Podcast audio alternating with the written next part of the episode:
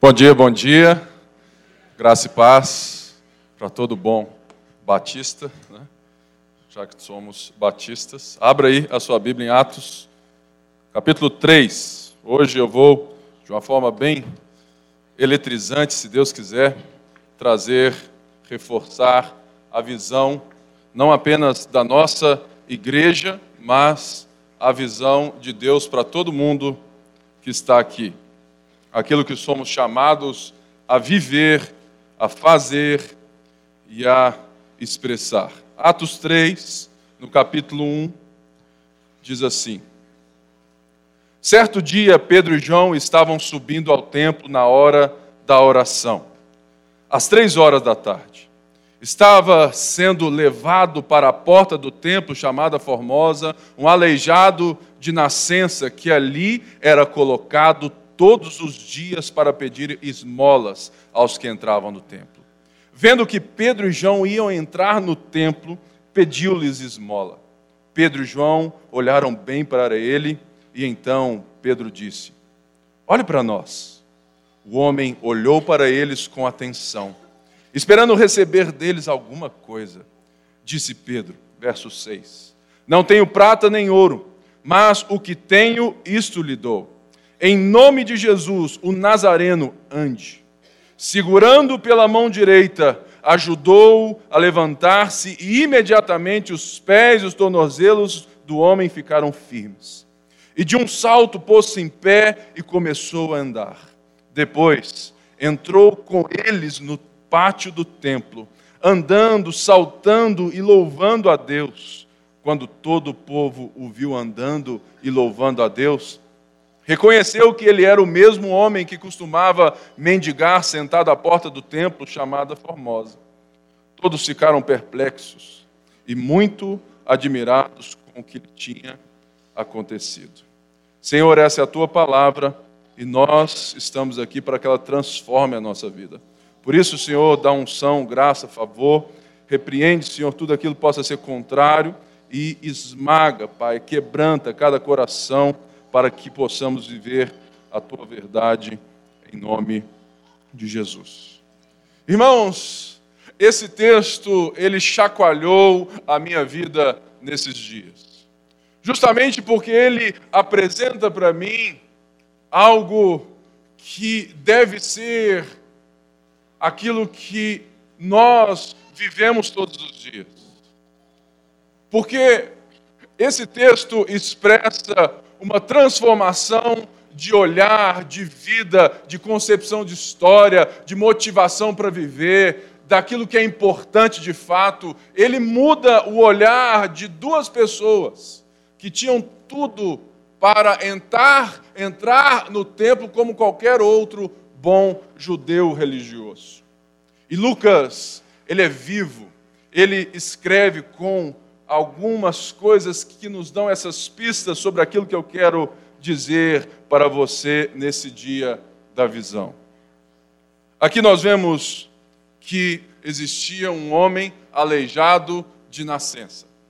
O fato de Lucas ter deixado claro que ele era, sabe que ele era de nascença, quer dizer que a religião judaica o considerava imundo, amaldiçoado por Deus, porque ele tinha essa deficiência de nascença.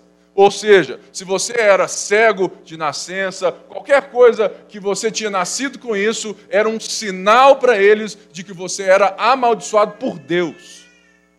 E Lucas deixa isso muito bem claro para trazer a cena de uma forma bem vívida. É a mesma coisa que nós, ao entrarmos nesse prédio, darmos diante de alguém, sabe, assim, lá embaixo, nos pedindo dinheiro. Mas a questão aqui é que a esmola da nossos dias não é a esmola desse texto. A esmola desse texto, ela tem tudo a ver com uma prática religiosa do bem. Ela não diz apenas que eu posso fazer o bem dando alguma esmola, fazendo alguma coisa para o outro, mas o fato daquele homem estar assentado à porta formosa todos os dias quer dizer que aquele homem não era bobo nem um pouco. porque ele sabia que quando uma necessidade se aproxima da religião, ela encontra um auxílio, mas que o texto nos mostra que esse auxílio é insuficiente. Eu fico impressionado em ver o tanto de gente que se senta nos templos, nos cultos, e é como esse aleijado de nascença. A gente vem aqui buscando que Deus jogue uma moedinha da sorte para nós, para que a gente saia daqui com prata e ouro. E esse texto me chama a uma pergunta simples, que é: e se Pedro tivesse dado a esmola? E se Pedro tivesse prata e ouro? Porque, irmãos, a grande questão aqui é certamente que Pedro não é que ele não tinha prata e ouro. Ele falou assim: ó, oh, cara, eu não tenho nada para te dar, eu estou zerado. Então, em nome de Jesus, eu vou fazer um milagre aqui para você. Óbvio que não. O que nós vemos aqui é uma mudança de um paradigma de um viver que Atos 1 e 2 já nos mostraram. Atos 1 e 2 mostra que o Espírito Santo desceu sobre a igreja, que eles viviam como uma família, uma comunidade, repartindo o pão de casa em casa e, sabe, encontrando no tempo para louvar a Deus. De repente, Pedro e João estavam o quê? Fazendo um ato religioso como o nosso subindo o templo, indo na igreja no domingo, para ser talvez a certeza de que receber a bênção da semana. Irmãos, não existe pensamento mais medíocre que esse. O pensamento da religião, ele é medíocre, porque ele não encontra, sabe, uma, sabe, formas eternas de resolver um problema que é muito maior do que a falta de prata de ouro. E por isso, Pedro e João estavam como qualquer bom judeu, subindo ao templo para adorar. Imagina o tanto de gente que passou naquele dia nessa porta e deu uma esmola e entrou no templo, chegou no culto e falou assim: É, cara, essa semana Deus vai me abençoar porque eu fiz alguma coisa boa. Engraçado, né? Espírita faz a mesma coisa, macumbeiro faz a mesma coisa, evangélico faz a mesma coisa, católico faz a mesma coisa, ateu faz a mesma coisa, e o sentimento é o mesmo. Não porque Deus assim se agrada, porque nós achamos que isso é o suficiente. E de repente, aqueles que foram ensinados por Jesus por três anos e meio se deparam com a mesma situação que eles vivenciaram todos aqueles anos. Mas agora alguma coisa havia acontecido. Alguma coisa havia transformado a vida deles, o olhar, a maneira como eles viviam. E a primeira coisa que o texto nos chama a atenção é que eles olharam bem para aquela pessoa. Sabe, irmãos, nós temos o mau hábito ou a forma depravada de ser por causa do pecado que nos corrompe, de valorizarmos as pessoas por causa da prata e do ouro. Vivemos nos últimos 20, 30 anos de igreja evangélica no Brasil uma transformação muito forte. Nos anos 90, nós vimos a igreja evangélica brasileira responder com uma mensagem de prosperidade. Ou seja, a necessidade das pessoas era diferente da de hoje. Havia uma necessidade do ter, do ser pleno por aquilo que possui, que conquista. Então vem a teologia da prosperidade e eu sei que muita gente viveu isso e ainda pensa assim quando olha alguém que é próspero, fala assim, esse cara é abençoado por Deus. E quantas vezes você que está sem emprego, você que está com a casa destruída, você que está vivendo um tempo de crise, você, por causa dessa mentalidade religiosa, você começa a se reprimir, a se retrair, pensando que, cara, Deus não me abençoa. Mas os tempos mudaram. O mundo se tornou mais psicológico. Agora, não é aquilo que você pode ter que a igreja precisa garantir. E aqui, irmãos, deixando bem claro, isso aqui é uma maneira errada que a igreja responde às necessidades da sociedade. É prata e ouro. É Pedro dando aquilo que o homem achava que precisava. Mas, assim como se Pedro desse aquela esmola, ou qualquer homem bom desse aquela esmola, o homem voltava ali todos os dias porque ele precisava de novo. O nosso problema é muitas vezes nós voltamos nas igrejas porque a gente precisa de novo e não porque a gente quer dar mais. E não porque o nosso paradigma mudou. E não porque nós temos uma nova visão da história que Pedro nos apresenta. A partir dos anos 2005, 2010, com, com essa onda do ter prazer na vida, de viver aquilo que você gosta, nesse sentimento de que não é aquilo que eu tenho que me satisfaz, mas é como eu me sinto que me satisfaz. Nós vemos a igreja copiando a mensagem do coaching, que eu não tenho nada contra ao coaching bem feito, eu faço coaching, é muito bom, mas a partir do momento que eu subo nesse púlpito, eu prego a palavra de Deus, que é diferente, dizendo que o homem é bom. O homem não é bom, o homem é pecador, ele precisa se arrepender, ele precisa da graça de Deus. Por isso, nós vamos nos tornando uma igreja evangélica mais psicológica buscando mensagens que trazem um bem-estar, o prazer afetivo, uma busca cultural, afetiva, para que você saia daqui, para que você viva a sua semana eletrizado emocionalmente, mas Continua sendo prata e ouro, porque você vai precisar que o Pipe esteja inspirado no próximo domingo, que o Silvio esteja inspirado no próximo domingo, que o Bruno esteja inspirado no próximo domingo, para reabastecer o seu tanque, porque você não consegue se reabastecer, porque você precisa de uma esmola daqueles que muitos dizem que são especiais para Deus.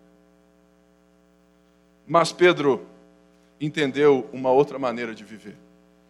E por isso ele olhou bem para aquele homem, dizendo: Olha, você é igual a mim. Nós só estamos em situações diferentes. Por isso, eu não tenho prata nem ouro.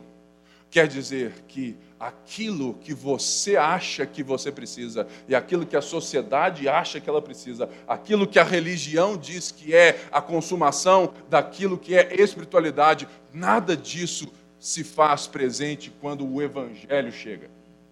E é por isso, então, que ele, olhando bem para esse homem, diz: Olha, em nome de Jesus, o Nazareno, levante, ande. E esse homem faz algo, Pedro faz algo que é maravilhoso. Se você ler o texto assim, de uma forma simples, você não vai entender. Havia uma história, havia uma tensão, havia um princípio, uma concepção de vida naquele tempo de que estender a destra era dizer ao Senhor, cara, nós estamos juntos, nós compactuamos, nós concordamos. E por sinal, dando um, uma pausa, eu quero dar uma boa notícia, mas é segredo ainda. Você sabe guardar um segredo? Será, Silvio, que esse tanto de gente aqui guarda? Acho que sim, hein? Nós já temos um acordo verbal, ou seja, não está assinado ainda para o novo local da nossa igreja. Ou seja, provavelmente em novembro você vai estar em outro lugar maior, mais lindo, mais confortável, mas com a mesma motivação: entregar às pessoas aquilo que elas precisam e não prata e ouro. Sabe por quê, irmãos? Porque Pedro vem e ele estende a destra da comunhão àquele homem. Diferentemente daquilo que a religião faz, que ela só joga a esmola. Ela só joga e ela olha para baixo.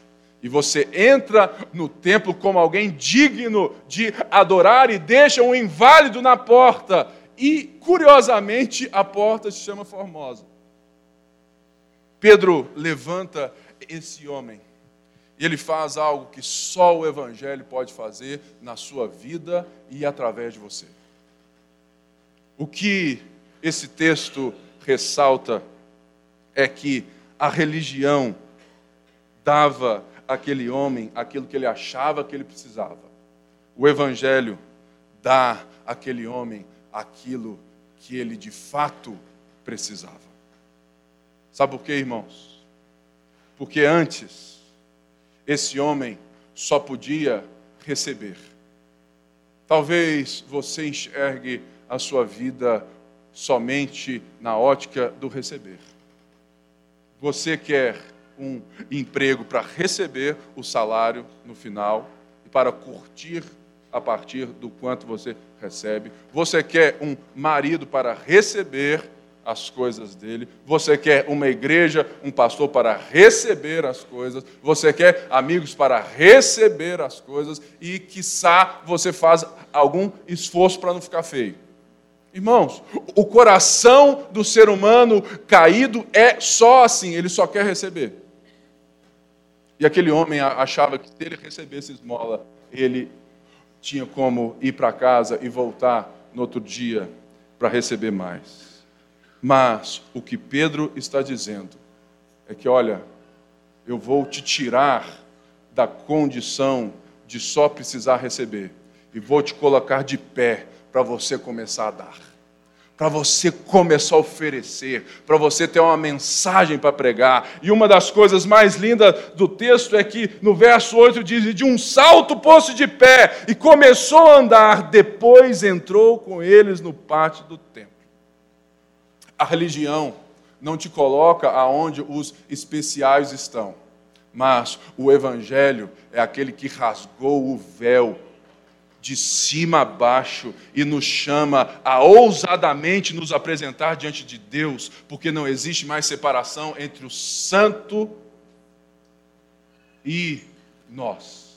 Porque Jesus, o Nazareno, adentrou o Santo dos Santos de uma vez por todas. E por isso, o que nós podemos entender é que nós precisamos viver, e a nossa visão como Lagoinha Mineirão precisa estar não no receber, mas nos mas no dar. Porque se você está de pé, é para colocar outras pessoas de pé, é para olhar bem para as pessoas, é para ser uma mão direita para as pessoas. E se você não se enxerga nisso, quer dizer que você pode ser um tipo de aleijado na porta formosa, esperando um religioso, o pipe passar para te levantar toda vez que você precisa.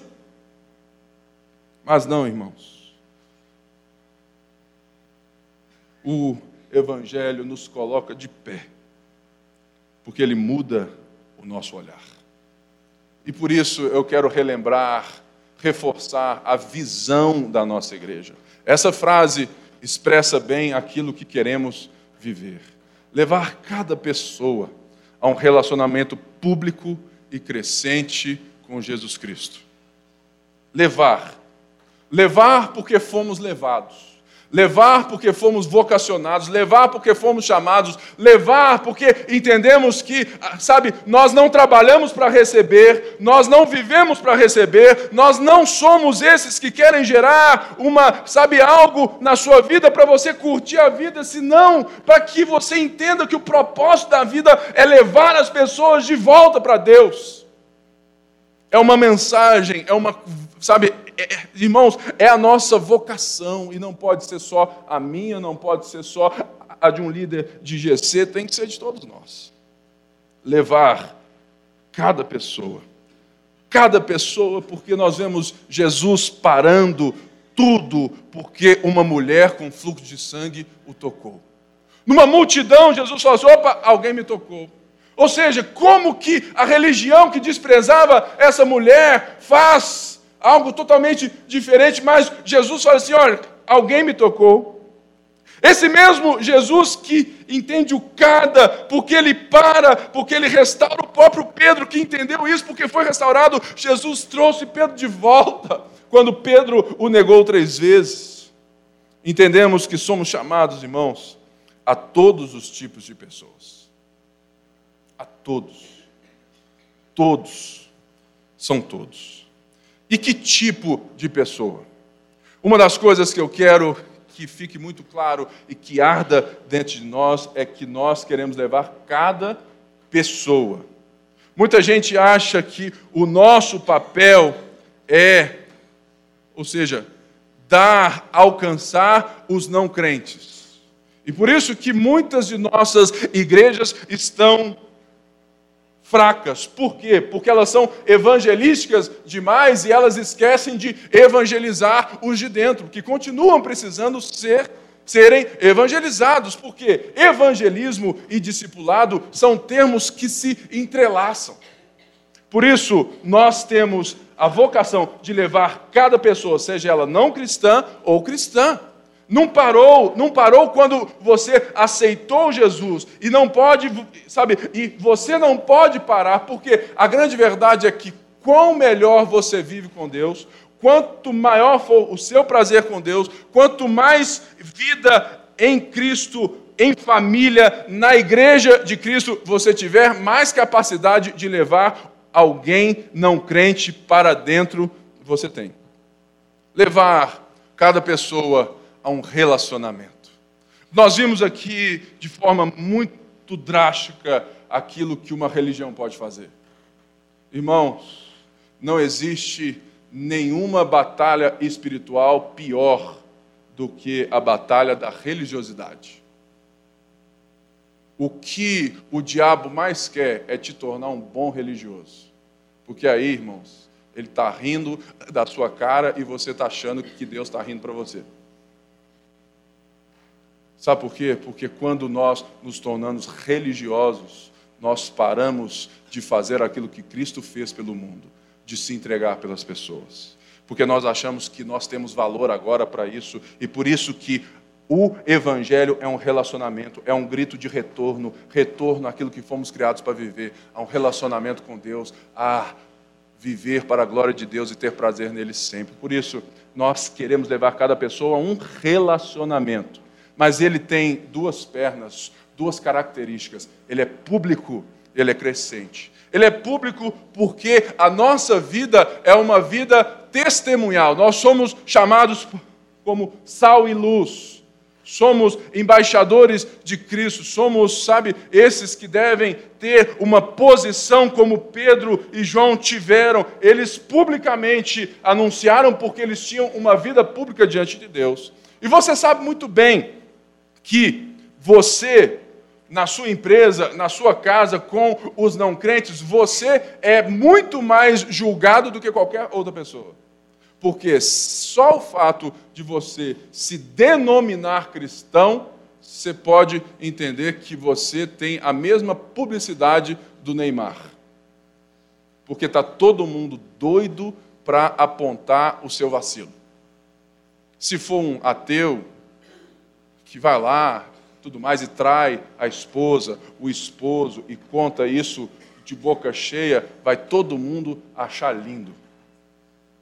Mas se for você, vai todo mundo falar assim: ah lá, engraçado, né? É o crente. Sabe por quê, irmãos? Porque nós temos uma vocação plantada por Deus nos nossos corações, que é de testemunha. Ou você é ou você é, porque ou você é testemunha pública de Cristo, ou você é testemunha pública contra Cristo. Porque se você se dá o um nome de cristão e vive uma vida diferente da vida de Cristo, você é para a sociedade uma vergonha. E por isso, nós temos que levar cada pessoa a um relacionamento público e crescente. Porque tudo aquilo que estaciona, desce. Tudo aquilo que para, começa a descer. Não existe ponto neutro na vida. Por isso nós somos vocacionados, e Paulo ora isso várias vezes, que nós venhamos a crescer no conhecimento de Deus, na sabedoria de Deus. Por isso, a nossa vocação é que todo culto, que hoje, mesmo sendo assim, aquele cara falou assim: é, Pipo, você está pegando pesado, é para você crescer. É para você sair daqui diferente. É para você ter um relacionamento que não está estagnado. Por quê? Porque é um relacionamento público e crescente com Cristo. Nós temos fé não na fé. Nós temos fé em uma pessoa, e essa pessoa não é uma pessoa qualquer. Ele é o Criador do universo. Paulo diz que ele é a expressão exata do ser de Deus, que todas as coisas foram criadas por meio dele, tudo o que se fez foi feito por ele. E por isso, nós não somos chamados a trabalhar, a viver, para dar prata e ouro para as pessoas. Nós não somos chamados para aliviar a dor e não aliviar a eternidade. Nós precisamos, irmãos, entender e sair daqui hoje intencionais de que qualquer relacionamento que você tiver, você precisa levar cada pessoa a um relacionamento público e crescente com Jesus Cristo. Não se importe com a quantidade de pessoas. Eu já desisti disso há muito tempo.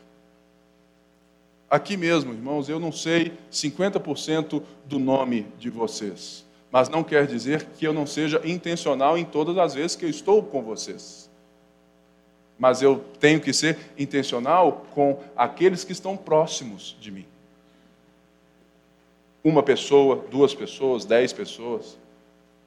Porque é isso que fará com que a nossa igreja se torne cada vez mais saudável.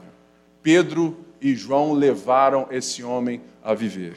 Porque eles não levaram apenas o homem a entrar no templo, eles fizeram que o homem entrasse na família de Deus.